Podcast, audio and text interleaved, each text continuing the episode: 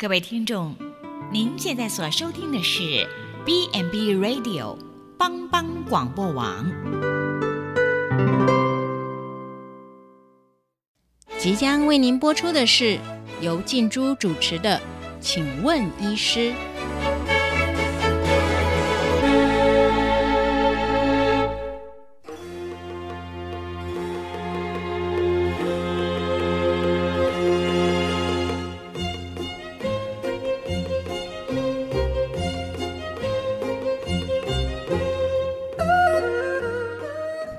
的听众，大家好，欢迎收听帮帮广播网，请问医师节目，我是主持人静珠。哎，一百零七年卫生福利部公告到，脑血管疾病是国人十大死因的第四位，那每十万人口大概有一万多个人死亡。哎，那我想大家可能跟我一样，哎，不单单关心这个脑血管疾病的死亡率。其实更多的是关心有关于哎脑中风之后造成的失能跟照顾的问题。大家可以想象，哎一个长辈如果说因为这个脑中风，然后呢造成了呃失能，哇，后续的一些照顾可能相当的呃复杂，而且可能在时间在金钱上面都有很大的呃负担。那过年前的话，其实呃。我家长辈他就提到说，哈，诶，他有一个公务人员的亲戚，诶，退休后呢，他在家里的空地啊种菜，然后他就说啊，哎呀，退休的生活真好，哎，很愉快，哇，不像以前上班的时候很紧张，那而且呢，以前上班的时候啊，因为很紧张，所以血压都飙到快两百，所以呢，那个呃，医师的一些给药啊，就越来越吃越重。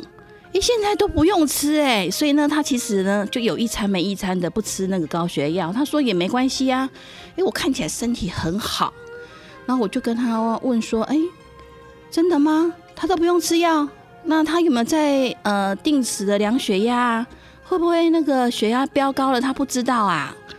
长辈啊，突然叹了一口气说，阿仔，有一天啊，他就被家人发现躺在种菜的空地。还好家人及时发现，就送到了医院去急诊。听说是中风哎，然后长辈就问我说：“哎，他不是自己感觉很好吗？啊，为什么会中风？而且他好像有听人家讲说，哎，中风吼可以打那个通血路的药。可是我们这个亲戚吼，听说是出血也不可以打。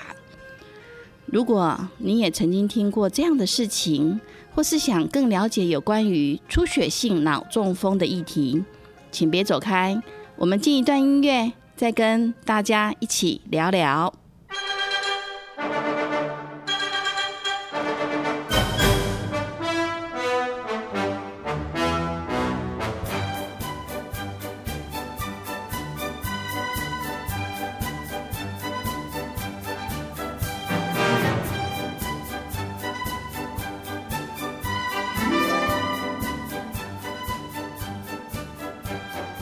脑出血的手术，呃，其实是一个分秒必争的一个很重要的工作。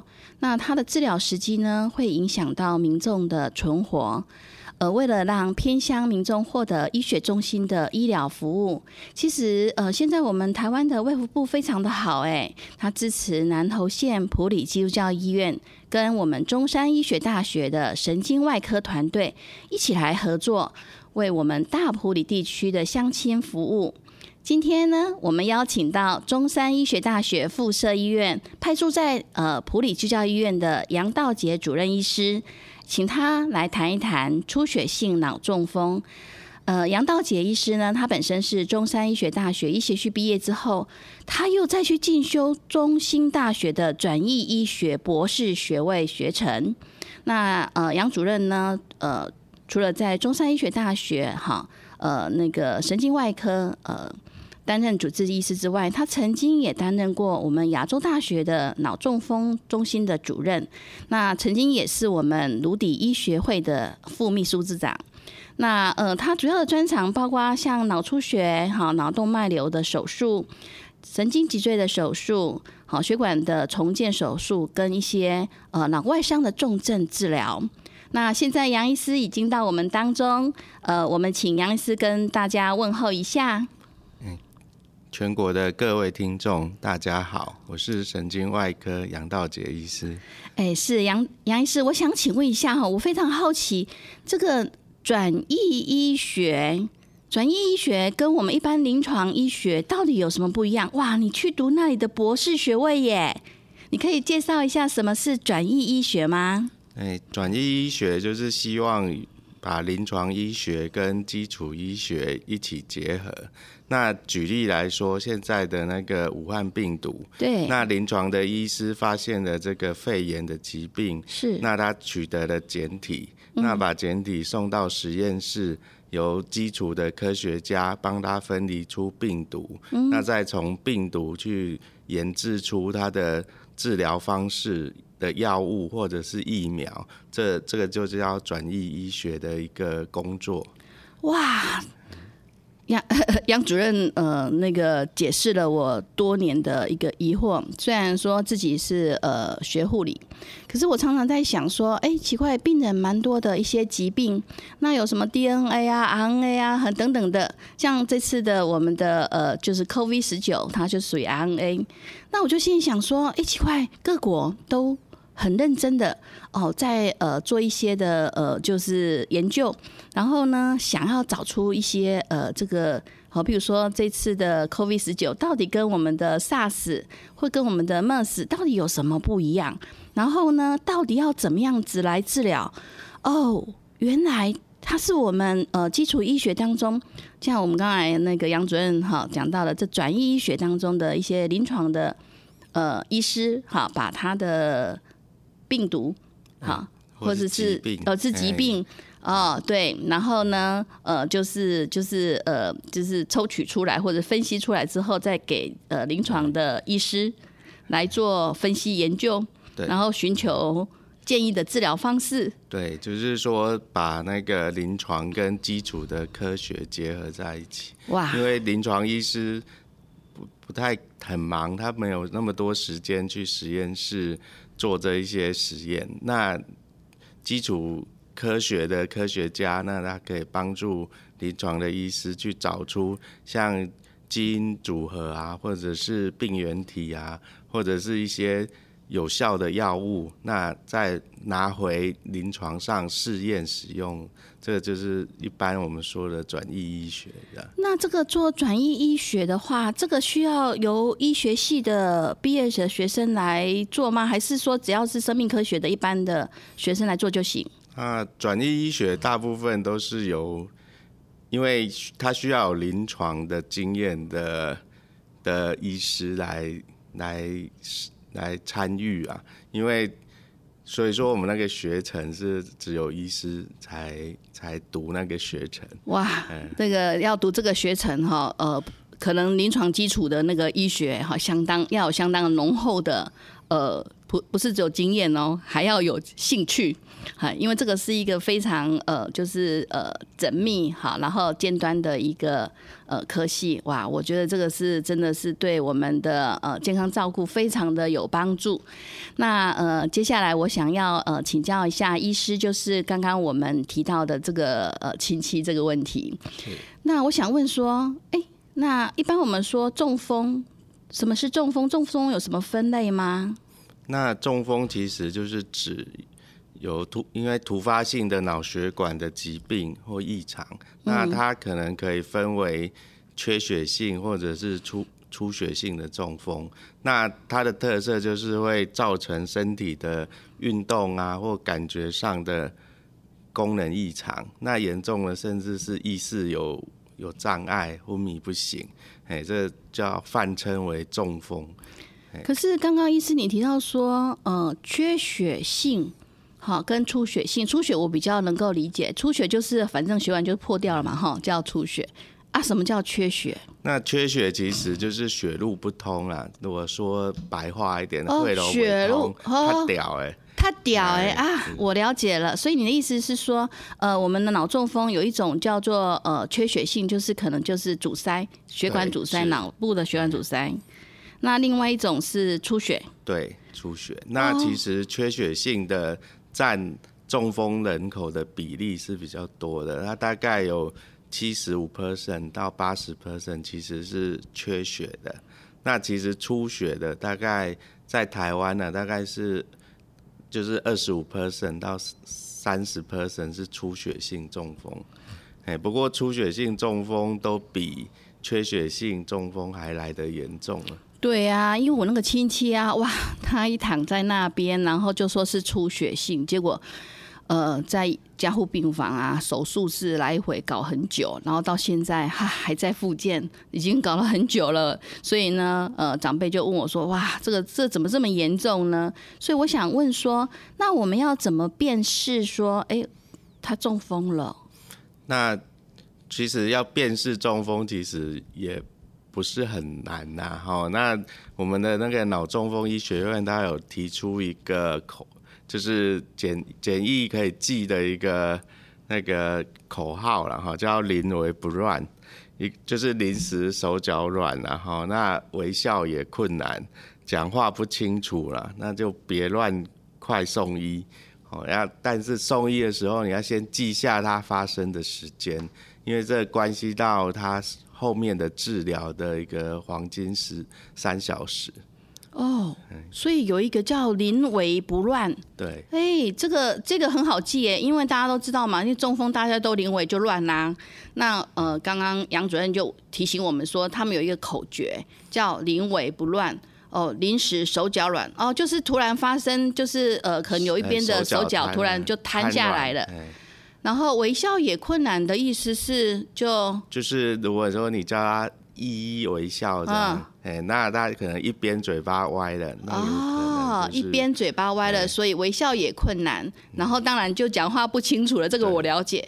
然后所以呢，提醒你别乱快送医。好，而且呢，医师有提醒哦，要记下发生的时间。哎，这个很重要的，因为有时候其实家里一一慌乱了，然后到了医院去，医师问他啊，我忘记了，我没有想到，我没注意，我没看。然后呢？刚刚你有没有去哪边？不知道哇，这个真的可能有非常大的影响。那虽然说出血性的脑中风，其实它的占比不是呃很高，大概二十五 percent 嘛哈。可是呢，呃，其实它的后续的那个嗯，可能就是并发症啊，或者是说后续的一些失能，其实也是非常严重。那我想问说，出血性的脑中风它会有什么症状啊？那其出血性脑中风哦，一般症状都会比较明显，那就是像一突然的单侧无力哦，然后或者是严重的头痛啊，呕喷射性的呕吐啊，那血压突然变得很高哦，突然窜到两百以上，那或者发生意识障碍哦，叫不醒，或甚至有些病人会发生癫痫的症状，那都有可能是出血性脑中风的一种征兆。哦，所以它并不是说像一些阻塞性。我因为之前有一个同事啊，他是阻塞性的呃脑中风，他说他只是呃吃饭的时候突然一边好像就有点瘫掉了，可是他其实并没有像呃医师刚才提醒的说什么剧烈的头痛啊，或者是喷射性的呕吐啦，或是突然说意识整个丧失没有，他还慢慢的。好，想要去换衣服，虽然他一边有一点就无力了，像刚刚那个呃杨主任提到的说那个口诀哈，你看那呃，但是好像没有像出血性脑中风哦，听起来哈好像非常的严重这样。因为出血性脑中风，因为出血的量如果多，它会有急性脑压上升的问题，所以说它的严重度就会一开就会比那个。缺血性的一开始来的更严重、更明显。嗯，对，所以这也是我们今天为什么要跟我们的全球的听众来聊聊出血性脑中风的呃重点，因为呢，它的呃状况可能会相对于我们呃阻塞性的脑中风，如果万一它的出血量是比较大的，哇，可能就危及生命了。那我想请教医师说，那出血性的脑中风我们会怎么样子的确诊说它是出血性脑中风？那其实，在台湾其实。很容易，因为只要他这个医院有电脑断层或者是核磁共振，那马上去送去做检查，就可以得知这病人是不是脑中出现的血块。哦，所以呢，有啊，有啊，有啊，因为我看那个电视啊，常常那个有演嘛，哈，然后呢就可以看到那个脑的那个画面。对。啊，所以那个脑的画面会看成看起来会，如果是出血会看起来是怎么样？看起来其实是脑会被挤歪一边，然后如果像是电脑断层，它会在看到一个很，呃，白色很亮的，哦，白色很亮出现，哇。呃，这个全球听众可以跟我一样哈，我们在看电视的时候啊，也不是只是看那个剧情啊，我们有时候有时候也可以来看看我们的那个影视啊，他们的专业度。那我想要再问说，那为什么呃出血性的脑中风，它它为什么它主要原因是因为呃怎么样子，所以才会有这个出血性的脑中风啊？那出血性的脑中风哈，大部分是因为我们脑部的深部的。穿通支的小血管的破裂，嗯，那一般认为是跟高血压有有绝有相当大的关系，然后，那最常好发的位置，像是我们深部脑的基底核、丘脑，嗯，或小脑或脑干，这是人类最常好发出血性脑中风的位置。那这这一类的病人就占了九十 percent。哦，所以呢，比较多的原因是跟我们的血压有关系。那所以呢，除了这个呃呃血压的部分的话，那呃我们比较常呃就是常就是常要注意的有关于出血性脑中风的一些危险的族群，大概会有哪些？第一个就是年纪越大的，其实血管就越。硬化越脆弱，所以说年纪大的就容易脑出血。嗯，那再来就是男性，男性？也比较容易脑为什么？因为男性有时候第一个就是说他可能血压控制的没有像女性那么好，像我们那个亲戚，或者是生活习惯的问题哈，有些抽烟喝酒多的、应酬多的、作息不正常，嗯，而男性又比较常在户外工作，所以他有时候就是。那个温度日月温差大，室内外的温差大，这也容易引起那个男性的出血啊哈。那当然有人说女性因为有女性荷尔蒙的保护，所以说他们的中风的机会也会比较低。那，哎。那除了这个之外的话，呃，还有没有说，除了像刚刚杨杨主任提到说，呃，年龄啦，哈，因为对年龄大家比较听众比较可以理解，就是说，呃，他可能年龄，呃，我们血管用了好好好几十年之后呢，开始开始硬化了，然后可能就比较脆弱。好，那刚刚呃杨医师也提到说男性的部分啊，那当然也是要看啦，有没有抽烟喝酒等等的这些呃危害行为啦。然后再来的话就是说呃有没有一些的呃高血压的一些疾病。那除了这个之外的话呢，呃跟他平常呃有没有呃使用药物，或者是说有没有其他一些内科疾病有关吗？也也有有相当的关系哦，像我们有一些。年长者他因为心脏的关系，他需要吃抗血小板药或者是抗凝血药，那这这一些都有可能会造成比较容易出血的体质。那还有一像是说他是一个肝硬化的哦，那凝血功能不正常，或者是洗肾患者，他也会长期血小板功能不良，这一些都比较容易会造成脑部的出血。哦，对，这个大家就可以比较能够了解，就是说，呃，假设你有在使用一些抗凝血剂啊、抗血小板的一些药物，本身你的凝血效果就比较差了。那如果说你的那个呃血压又没有控制的很好，那可能稍微有一点的那个呃破裂，那你可能因为没办法凝血，你就出血量可能相对会比别人更加的严重。哇，这个都是呃一些非常重要的高危险群。刚刚呢，我们有跟呃杨主任聊到有关于出血性的脑中风，那他有提醒到说血压的控制其实非常的重要。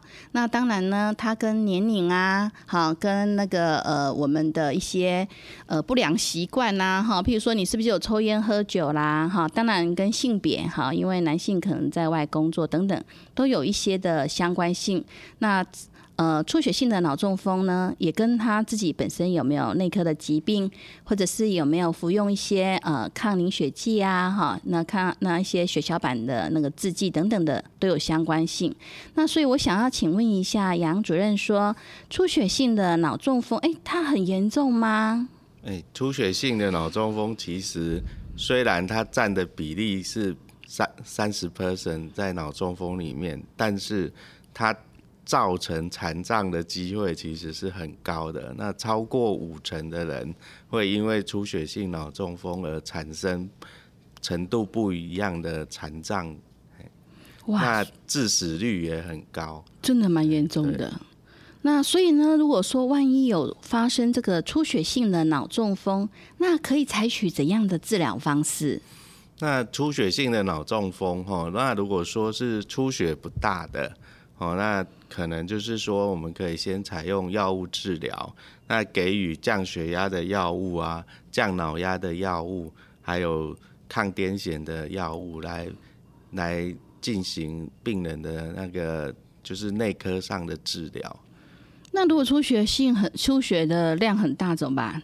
那出血性如果说是量很大，那为了解救生命，那可能只有开刀这个方法，而且是越快越好，就是为了降低病人的脑压。那因为血块如果过大，它会压迫我们的一些像脑干啊，或者是一些重要的生命的中枢。那反如果不赶快解除脑压过高的状态，那病人可能会死亡。所以说。我们在大脑如果出血超过三十 CC，或者是小脑出血的直径超过三 CC，或者是这病人有急性的水脑，这都要尽快的采取手术的治疗方式来解救病人的生命啊。不过，我们手术虽然可以解救病人的生命，却没有办法去修复已经被血块破坏的神经，所以说他才会留下很严重的残障的问题。哇，所以等于说，其实出血性的脑中风的话，如果说它出血量不是很大，那可能我们就会就像刚刚杨主任有提到说，其实出血性的脑中风，它最主要从我们的电脑断层，它可以就是很很清楚的看到，呃，它的那个血块可能就压迫到了我们的脑组织。所以呢，有些脑组织可能就会有移位的情形哦。这个就是等于说，等于血块压到那个脑了啦。对对。哇，所以等于说你压的越严重，就出血量越大嘛，哈，压的越严重，那所以呢，后续的一些影响就会越大越大。所以呢，如果万一出血量很大的话，可能就要赶快的去手术。对。那那是怎么手术啊？那手术其实有几种方式啊，一种如果。很大的那大概就是要开颅手术，开颅颅骨锯开来，然后脑打开嗯一个洞，然后去把血块吸出来，然后找到可能的出血点来帮他止血。嗯，那如果血块不是说非常大，有时候也可以用抽吸的手术把它抽掉就好了。哎，那就不用到开颅，那可能就是打洞加定位手术。嗯，那。如果是水脑，我们可能就要做脑水的引流，来降低那个水脑的状态。是，所以呢，为什么杨主任提到说这个出血性的脑中风，这真是时间哈，就是生命，好，就是要看它的出血量嘛。那如果说万一压迫时间越久，那后遗症可能就会越严重。那甚至说说，如果万一那个血一直还是没有止住，好，然后不断的还在呃，就是脑压很高嘛，哈，突然一直在呃出血，那可能影响就相当的大。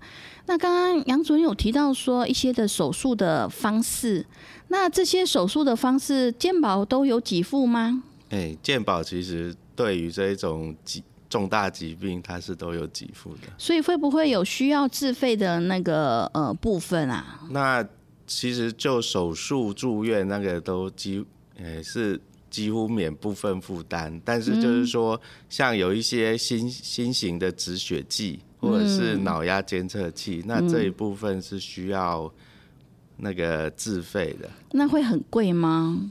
呃，不便宜哦，一因为我们有一些生物的。止血剂那可能一支就要新台币大概一万一万八千块左右。哦，不过因为老实说啦，其实真的是跟生命赛跑的一个重要的时间呐。有时候呢，呃，也不得不使用到一些比较呃快速有效，然后呢，呃，可以帮忙的一些，像止血剂就是非常重要。我知道止血剂非常的贵。那刚刚杨主任也有提到说，呃，这个其实呃出血的部分哈，它会有几个呃重要的一些常见的出血点。这个出血点不同的出血点，是不是跟它的一些愈后也有相关性啊？对，那不同的出血点造成的神经伤害也就不一样。那我们举最常见的基底核出血，那基底的出血最常会造成一边的手脚瘫痪，特别是手的功能会受很大的影响。那如果说是小脑出血，那病人可能手脚运。运动是 OK 的，但是它是不平衡的，就是因为就是突然跌倒那一种的，管我们平衡功能。哦，了解。嗯，那如果是脑干出血，嗯，即便只有一点点，它都有可能影响到病人的吞咽啊，或者是脸部的表情啊，或者是甚至产生复视的可能性。哦，脑干。那我看好像有些人就是，嗯，他像有一些呃，常常在那个新闻报道说，哎，他可能一出血，他可能就是生命，就是那个影响到生命中枢，然后就马上死掉。那是那是哪边出血啊？那最有可能，大部分都是脑干出血，脑干或者是小脑出血，那直接压迫到我们的生命中枢，那我们的生命中枢就坏了，那就。就没有办法了哦，所以其实呢，不同的地方的出血其实影响还蛮大的哦。所以那奇怪，有有的人可能，嗯，像之前长辈问我说，哎，有的说什么，嗯，断小条的，断大条的，那个其实是看出血量，并不是血管有大条小条。那我们脑的血管其实是有分大中小哦，有分大中小，还是有分？那当然大。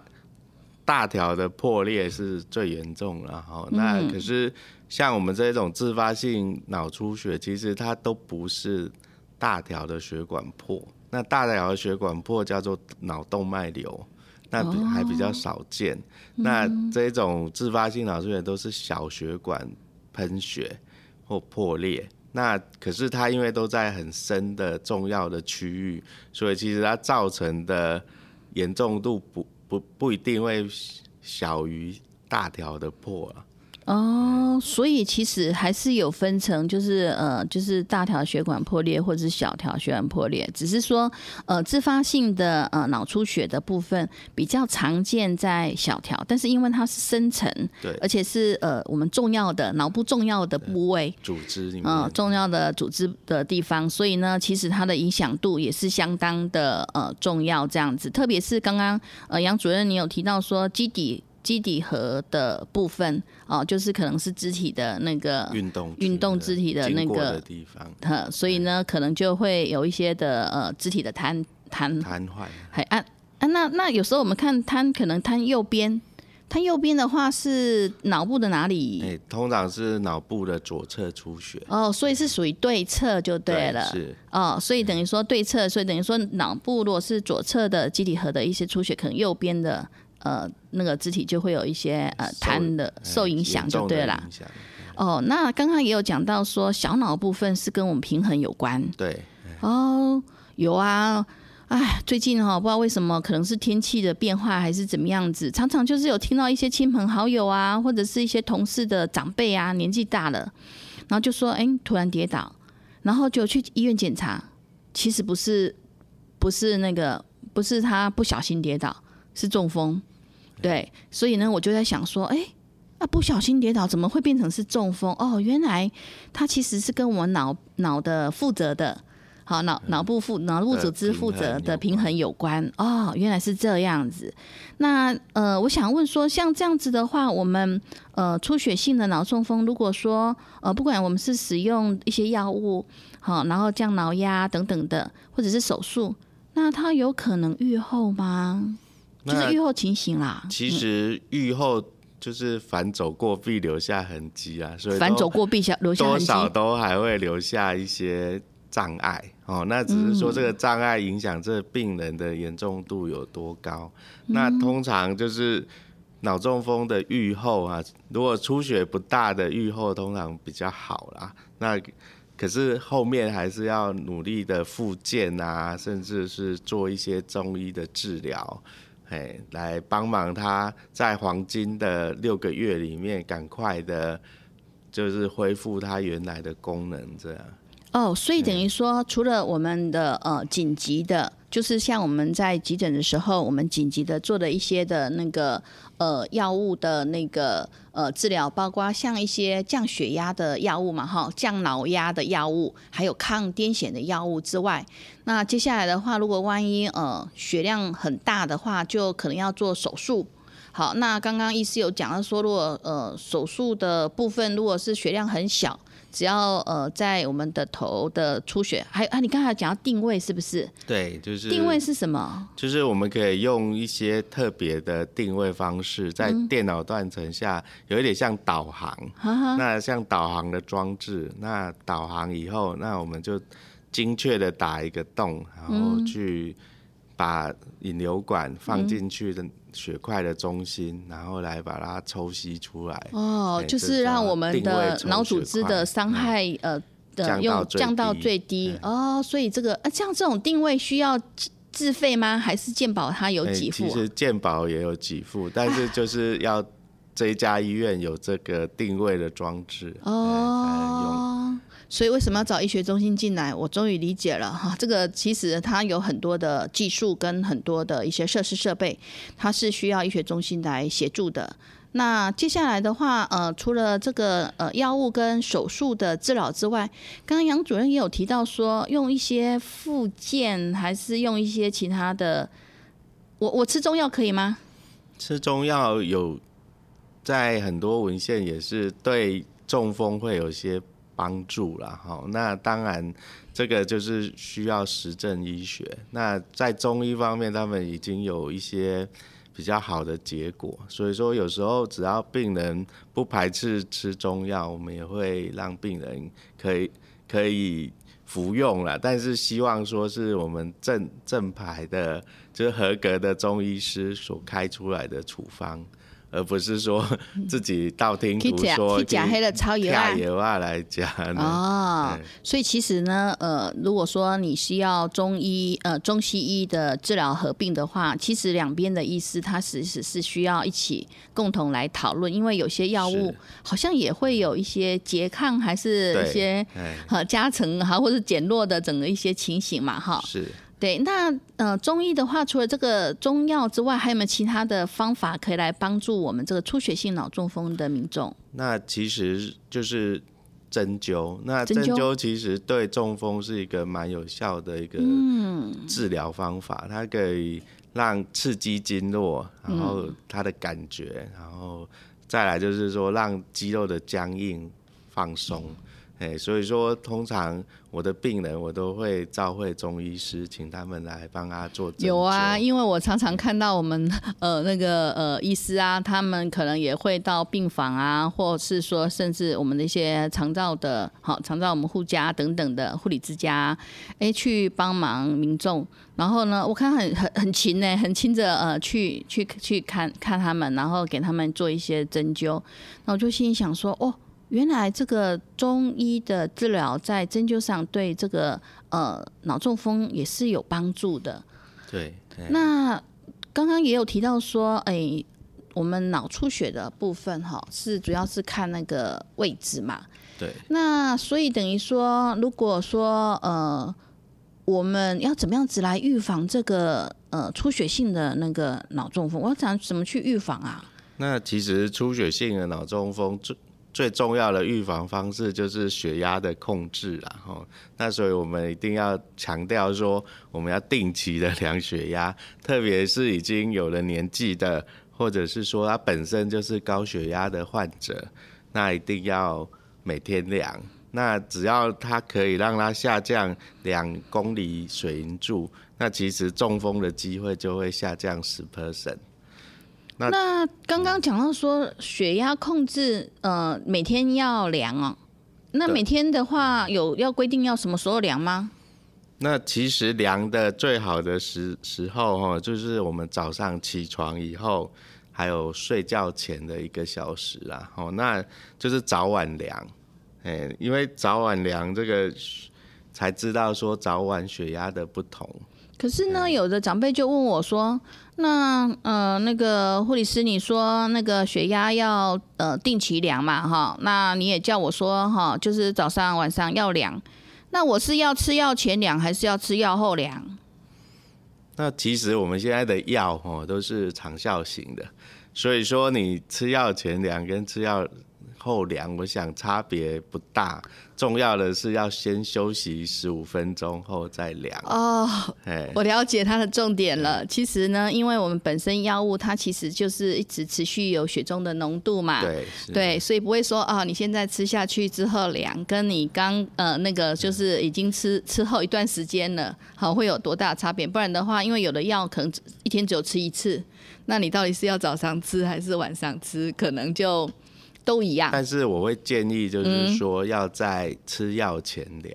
哦，为什么？因为有时候你血压过低了，那你如果说，假如有一些老人家吃吃吃，他血压已经降到一百一以下，那那已经过低了。那你如果又又在吃降血压的药，那可能就会昏倒，或者是低姿势性低血压的问题产生。所以一般我在临床上，我会建议这些。病人就是说，你要还没吃药前就先量。嗯，这杨医师、杨主任，我觉得他其其实还蛮贴心的耶，因为他提到两个非常重要的重点。第一个是量的呃时机。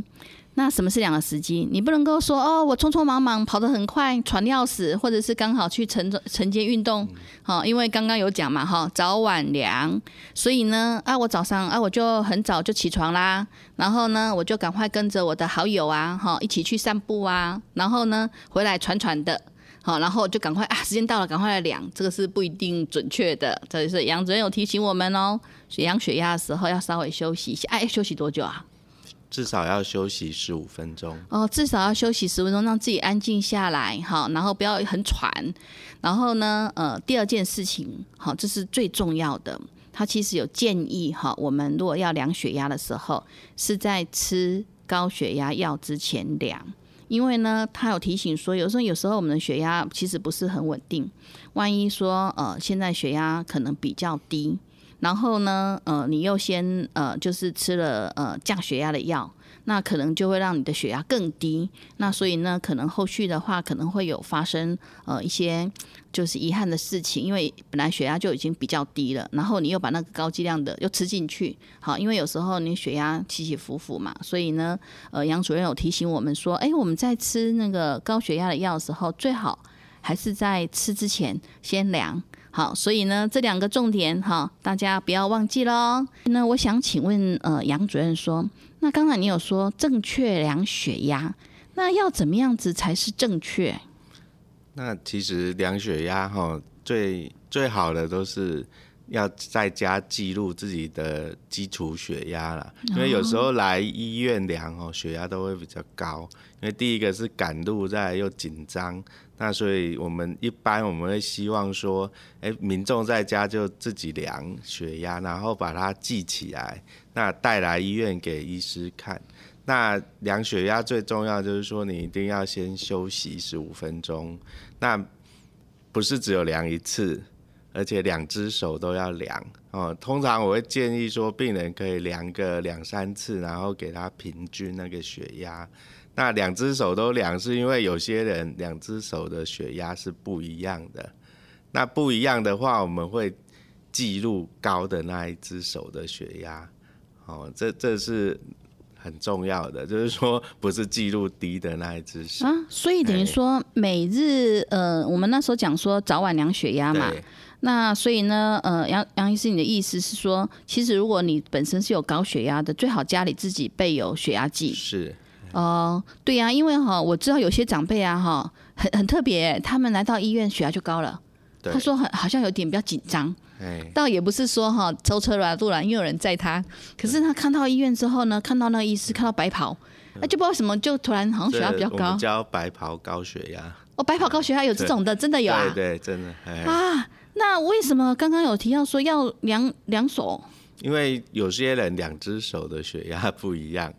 为什么会两只手的血压不一样？通常如果差距在二十公毫里毫里汞，就是 mmHg 啊哈。哎，mmHg 是还算正常。如果超超过四十或五十，那有可能是有一只手的血管是狭窄的，所以他一只手的血压比较低。嗯，这个又提醒到我们的听众另外一个观念哦，就是两只手都要测。然后如果说两只手测了之后呢，它的呃血压呃在我们大概差差距如果是在二十哈，我们的我们说，因为我们有一个那个呃，就是大家只要记二十就好了哈，因为 mmHg 的话哈是我们在呃护理专业的时候在写的，或那如果说你差二十，那可能还 OK。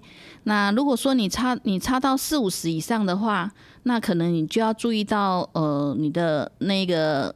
是要注意到我们的那个高的那一边还是低的那边的血管是有问题的。对，低的那一边。低的那边。哦，所以等于有阻塞的话是比较低的。对，因为血在远处端会血流会下降。嗯，所以呢，大家要记得哦。好，医师有提醒我们说，哈，这个量血压要量两手，而且呢，如果超呃超过就是两两手的差距超过四五十呃汞柱了哈，那可能就是要注意到说，呃，他的那个呃低的。好血好低的低的那一手，可能是不是有阻塞的情形？那可能就要去跟医师讲啊，讲这样的情况，然后再做其他的一些检查。那为什么要把两三次的那个血量两三次，然后把血压做个平均啊？因为其实哈，我们人的是一个活的动物啦，所以他的血压还是会随着情绪啊，还有你的活动会不一样。所以说，为什么要说量个两三次，这样才会准确？因为一次血压很高，不代表他一直都血压很高。对呀，因为我上次就有遇到有一个民众啊，他就说：“哈，怎么这次量的血压好像比较高？”我不相信，我坐在那边好休息一下，再量一下，然后就那个量的人就跟他说。对呀，刚刚就有请你说你要先坐下来休息个十五分钟再量啊。你刚才跑过来，好，然后喘喘的，好，当然是不太准了。好，所以呢，呃，确实啦，哈，量个两三次，然后做一个平均。有时候就像刚刚有提到说那个白跑恐惧症啊，他就是来到医院开始心里就忐忑，想说，嗯，今天血压不晓得好不好，等一下又要看哪一科。然后心里就有一点点压力，等等，都其实都会有影响。那我想问说，那因为我们呃建议我们的听众说，可以在家里自己呃量血压，那要怎么量好才可以呃就是比较准确？呃，我们医师可不可以跟我们呃建议一下？那其实就是说，先休坐在椅子上休息十五分钟。那量血压的血压计哈，大概就是。放在桌上嘛？那现在的血压计其实都已经是电子式的，也没有水银血压计，是没有了。那就是在我们的手肘的弯曲处往上往上量指幅，那选择适合的那个压脉带。哦，那如果比较胖的人或者手背比较粗的，那你要选择的是大号 L size 的。压脉带，啊，如果是一个瘦小的或者是小朋友，那也许要选择是 S size 的，因为如果压脉带选择错误，那血压量起来也会不准。那那个手肘的高度大概跟我们的心脏高度同同高。那现在的血压计操作都非常的简单，只要按下 start，它就就帮你量了，嘿。那所以等于说，呃，第一个就是可能就是要休息十五分钟嘛，哈，然后之后呢，要注意一下说我们呃血压计的那个高度，好，要跟我们的心脏同高的位置。那再来的话，就是说刚刚有提到说我们可以呃量个两三次，那我是呃就是呃就是量一次量一次量一次，还是说我还要再间隔啊？那其实就是。每一次测量最好是间隔十十分钟啦，哦，就再休息一下。哦，那那这样子的话，像最近呢，天气其实还蛮呃，就是蛮冷的啦。那所以呢，可能有些长辈其实呃衣服都会穿蛮多的，因为很怕冷啊。那刚刚医师有提到说，哎，如果比较胖的，然后就用嗯比较大号的那个呃亚麻袋，然后比较瘦的，那就用比较小的亚麻袋。那我需要去准备两个亚麻袋，然后呢，我若穿厚衣服的时候，我就用大的亚麻袋，然后我若呃夏天我就用小的亚麻袋。可以这样吗？哎，这样是不行的。啊，为什么不行啊？因为其实厚的衣服哈会阻隔了我们的机器对于你脉搏的侦测。哎，所以说如果说你穿太厚的衣服，那你的机器感应那个我们的脉搏的那个敏感度会下降，那这样子反而会造成不准。所以说还是要穿薄的长袖外套就好了。不能穿厚的毛衣啊，或者是很厚、很厚的那个衣服。所以呢，压麦太的选择是依照我们自己的胖瘦，哈，不是是依照呃衣服穿的厚薄这样子。是的。哦，所以等于说，哦，难怪每次呢，呃，长辈去到呃医院量血压的时候，那我看到那个呃量血压的护理师，他可能就跟他说啊，阿妈，你今天哈穿的。呃，那个衣服哈太厚了，你先把一只手好脱下来，因为他也怕长辈着凉啦，所以呢，他就可能叫他把一只手先伸出来哈，把那个脱就是脱掉一边的衣服，然后当然还是把那个厚的外套给盖在身上，然后避免长辈着凉，然后呢就露出比较薄的好的的衣服，然后之后来量哦，原来是这样的呃因素，所以跟那个。呃，就是穿衣服的厚薄跟那个呃压麦袋的那个大小哈没有相关。反而是跟自己的脂肪，然后 肥肉、手背、手背的 大小有啊，了解了解。那刚刚医师也有提到说吃药这件事情哈，因为呃，如果说有一些呃那个出血性的脑中风的话，可能会给他一些降血压的药物嘛，等等的。那我想说，因为刚刚有提到说有一些内科的疾病的话，也是要都会有一些影响。可是我们常常也是需要吃到一些药，因为有一些疾病可能医师会开到一些药物嘛。那所以想说要问说，哎，有没有哪一些药物或者是食品之类的，呃，可能会比较容易有一些脑血呃脑出血的一些危险？那一般最容易造成有风险会脑出血，其实是抗凝血的药物。但是这一些抗凝血的药物，其实它是很常是为了预防。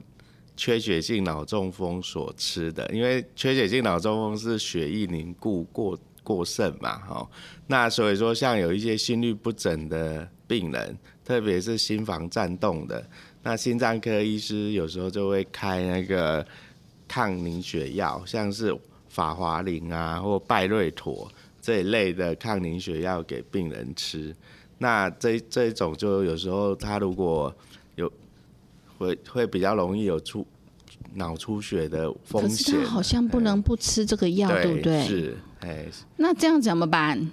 那就是要把血压控制好，就是让它不要高高低低，微血管破裂啊，或者是动脉破裂。那像有一些冠状动脉疾病的患者，他有放支架，嗯，那他需要吃阿司匹林，对，或者是保酸通，甚至两个一前一个月要两者一起吃，对啊，这些病人也要特别注意，嗯，就是说，哎，他他要尽量避免血压的浮动啊，然后不要说生活作息不正常啊，哎，这这一类的。那像有一些民众他喜欢吃中药。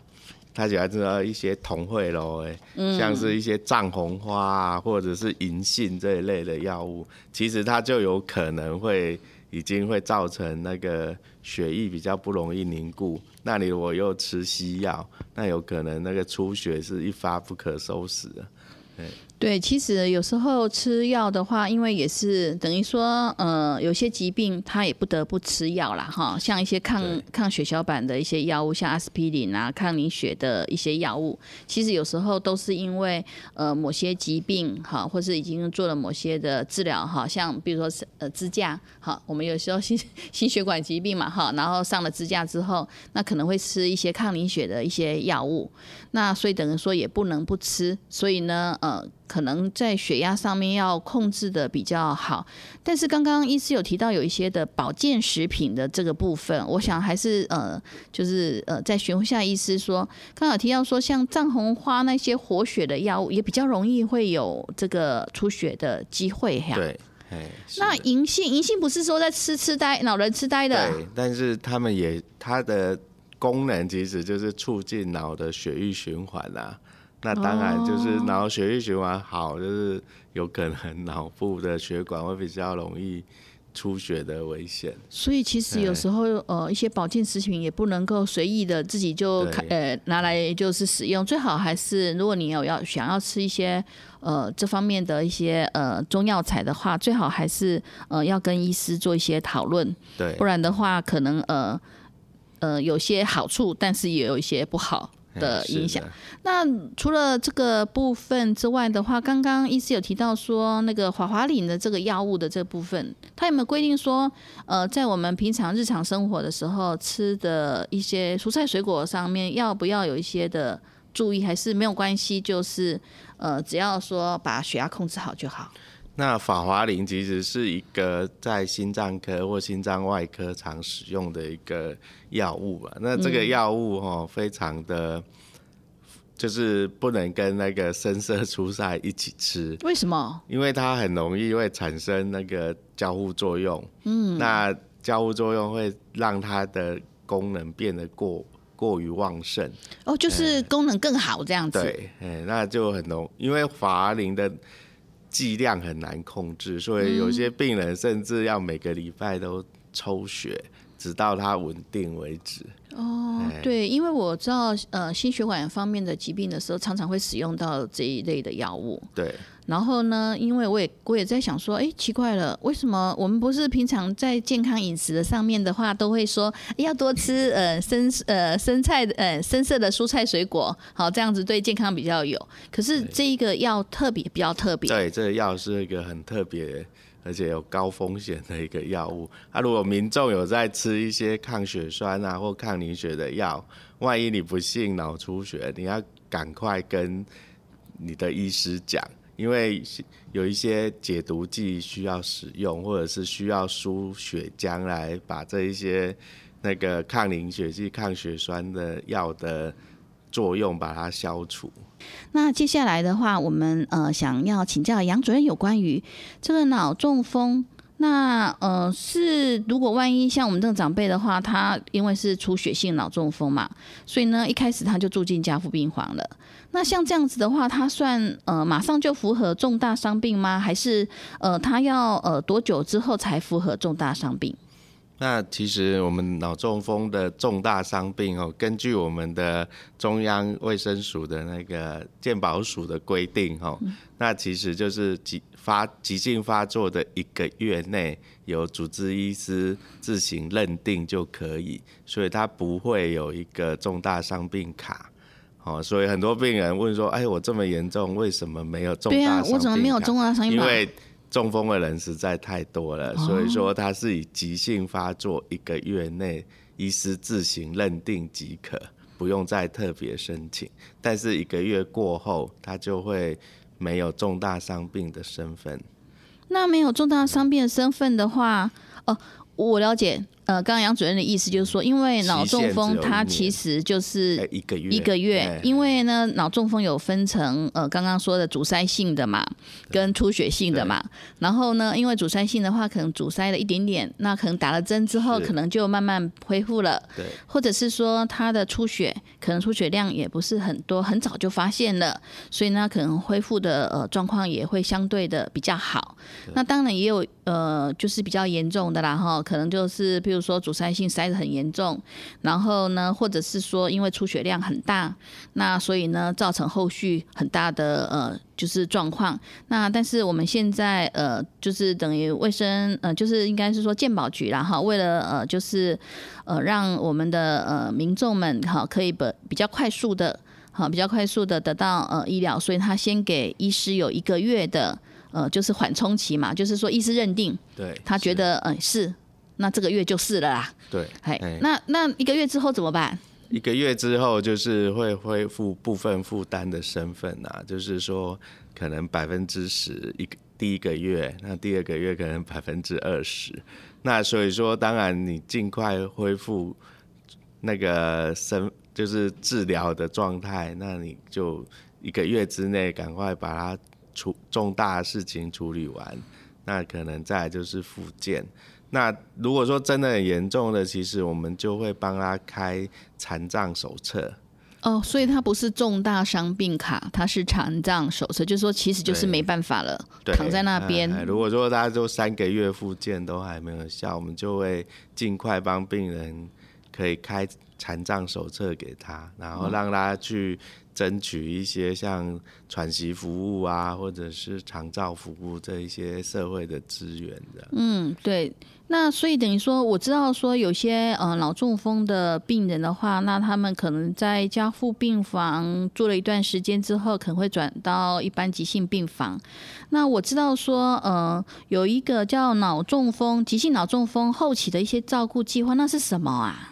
那这个就是说，我们的政府哦，为了让这个脑中风的病人在后期的照顾上恢复的更好，就是在那个黄金的三个月里面，哈，他会筛选一些比较有复健潜力的病人来参加这个后期照护计划。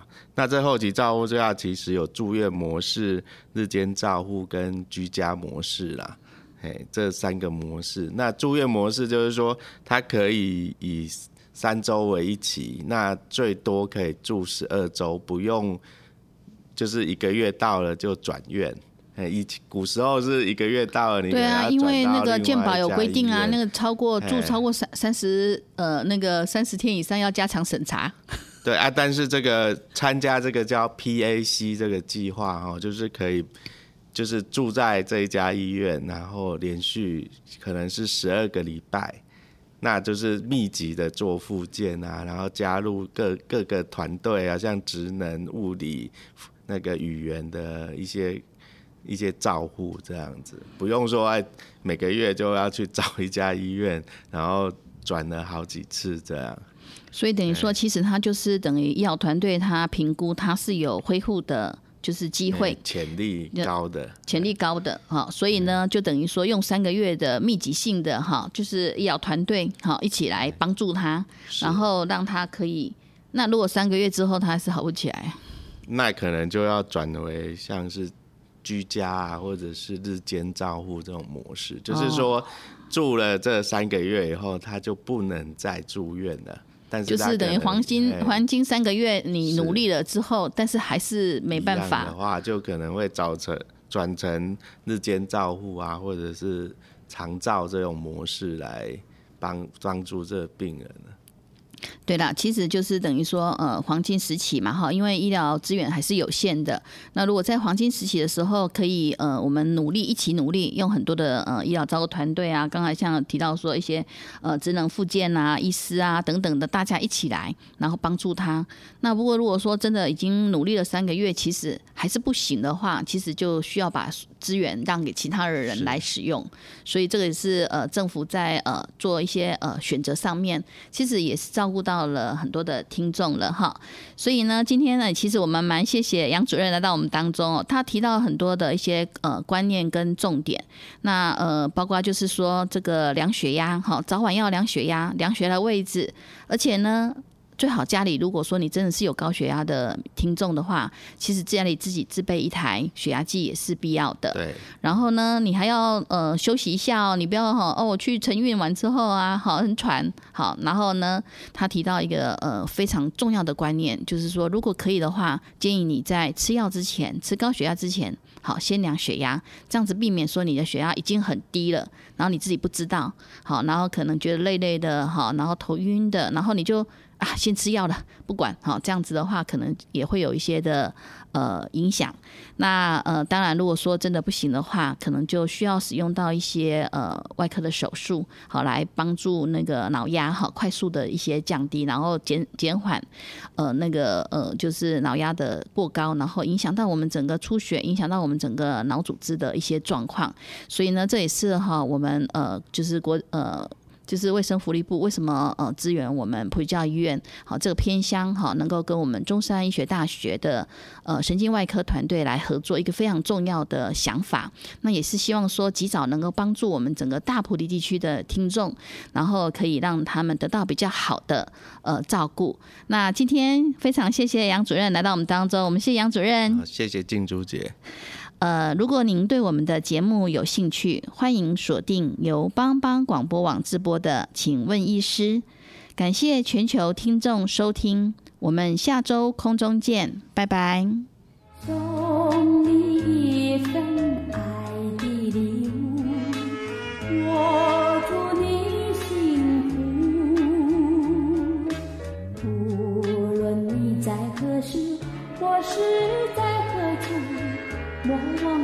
我的祝福。人生的旅途有甘有苦，要有坚强意志。发挥你的智慧，留下你的汗珠，创造你的